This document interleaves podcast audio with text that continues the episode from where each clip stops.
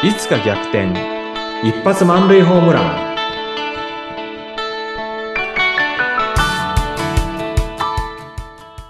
皆さんこんにちは。合同会社東きみなり事務所代表社員の東きみなりです。こんにちは、インタビュアーの山口智子です。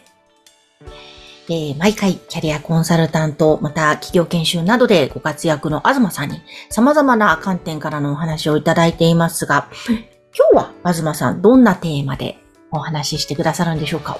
はいえーっと起業してですねに私起業したの起業した、えー自分今の自分の会社を登記したのが2019年の6月11日なんですね。はいで、あの、第4期が終わって第5期になってですね、これ本当ね、会社経営っていうのは楽しいなって思うことが多いわけですよね。ねえ、素晴らしいですね。うん。でね、楽しいな、あの、サラリーマン、もっと早く会社経営やればよかったなっていうふうに思う反面ね、うん。こうサラリーマンであったことっていうのがう、んすごく役に立ってるなっていうところも最近よく考えててですね、えーうん。なんかそんなことをね、話してみたいなっていうふうに思ってます。うんうん。あ、だって東さん、サラリーマン生活30年ぐらいですね。30年。うんああ、もう組織というものもよくよく理解されてるでしょうし、おそらくサラリーマン時代の様々な業務ってきっとね、今に生きてるんだなと思うんですけども、うんは具体的にどんな部分ですか、そうですね。あのーまずね、起業した時って、もうなんか一人で会社やってるから、すごく自由なんですよね。うん、自分で稼いだお金で好きなものを買えるし、うん、それから、あの、自分が決最終決済権持ってるから、何でもできるんですよね。上司もいないし。うん。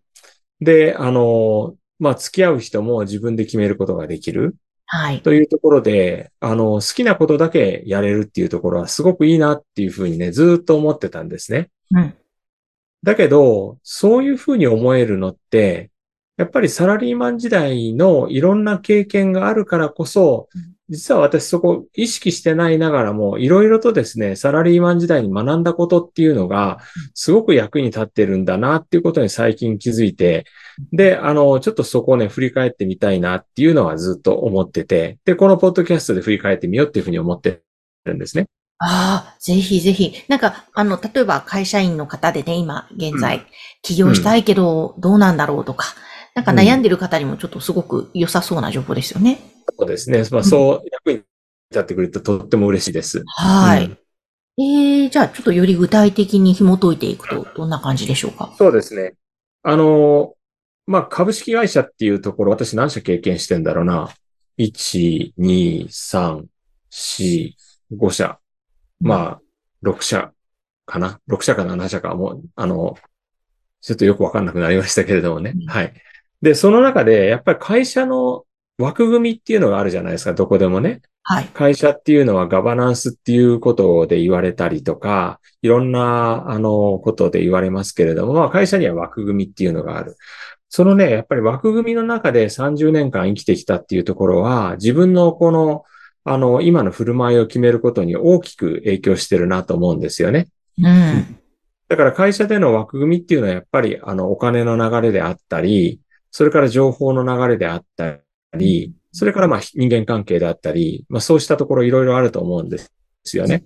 もちろんあのコンプライアンスだとか法的な枠組みっていうのもあれば、うんあとは倫理だとかモラルだとか、そうしたあの枠っていうのもあるのかな。うんうん、そうしたね、諸々の枠組みの中で生きてきたんで、今一人でやってるけれども、やっぱりそうした枠組みっていうのを無意識のうちに、あの、自分の行動の中に取り入れてるところがあるんだなっていうふうに思います。だから私ね、もしね、あの、会社員っていうのを全然経験せずに起業してたら、別に悪いとは言わないんですけれども、それがね、あの、もっとなんか違った、今とはずずいぶん違うんだろうな。で、それはどんなものか想像できませんけれども、今私がこのね、しあの会社経営してて幸せ感を感じてるのは、その時の枠組みっていうのがベースにあるんだなっていうのが一つあるんですね。うん。うん。そこでね、あの、振り返ると、あの、特に、あの、今回話してみたいと思ってるのが、はい。会社にはね、あの、スケジュールっていうのが計画があるじゃないですか。うん。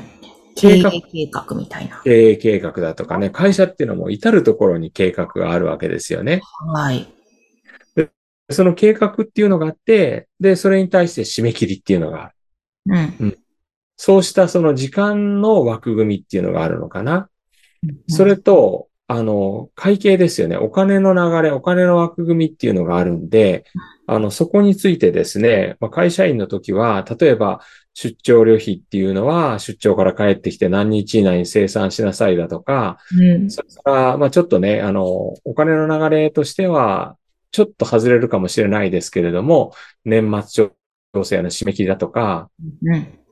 なんかそそういった、なんか、あの、めんどくさい書類にいっぱい書いたりとかっていうのがあったりとかね。はいい。ろんなそのお金の、あの、枠組みっていうのがあったなと思うんですけども、それもその枠組みの中で、あの、生きてきたからこそ、今、割とこう自然にできてるし、うんむしろ、やっぱり自分でもっと、そのお金のことについてしっかりしないと、あの、利益も売り上げも立てていくことはできないなっていうのがね、今あるんですね。だからそれも、やっぱり会社員の時に、サラリーマンの時に、まあ、徹底的に長期間にわたって訓練されたことだなっていうのはありますね。